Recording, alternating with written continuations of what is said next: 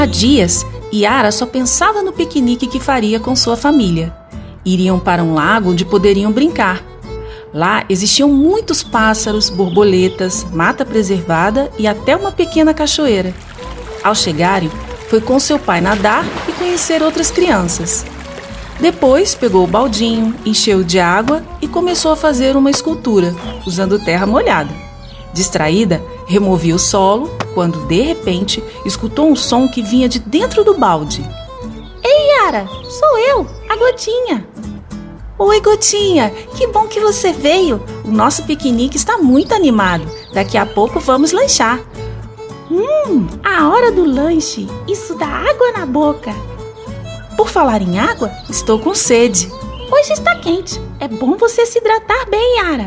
Pegue a garrafa lá na cesta. Seus pais trouxeram água de casa, fresquinha, direto do filtro. Como você sabe, Gotinha? Eu acompanhei os preparativos e eu conheço o filtro da sua casa. Ele é ótimo. Ótimo? Por quê?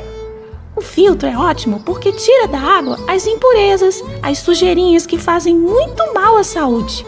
Você tem razão, Gotinha. A água do nosso filtro é uma delícia. E eu vi também que seus pais trouxeram verduras, legumes e frutas para o lanche. Puxa vida, você acompanhou bem os preparativos. E eu vi que eles lavaram muito bem os alimentos. Isso também é muito bom para a saúde. E eu ajudei a lavar também. Parabéns! É preciso lavar bem os alimentos para tirar aquelas impurezas. Na verdade, essas sujeirinhas incluem seres muito pequenos, tão pequenos que só podem ser vistos por meio de um microscópio. Por isso eles se chamam micróbios. Puxa vida, são tão pequenos assim? Pequeniníssimos. E fazem muito mal? Fazem muitíssimo mal, Yara.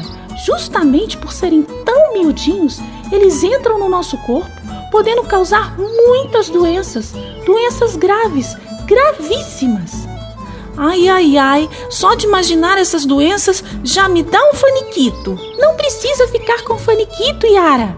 Os cientistas pesquisam esses seres microscópicos há muitos e muitos anos. Existem remédios para muitas dessas doenças.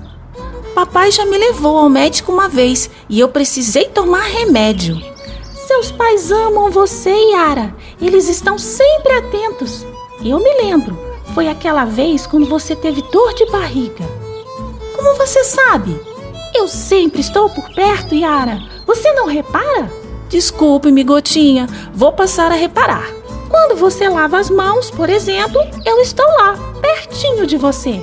Lavar as mãos é muito bom para a saúde também. Lavar as mãos? Saúde? que uma coisa tem a ver com outra?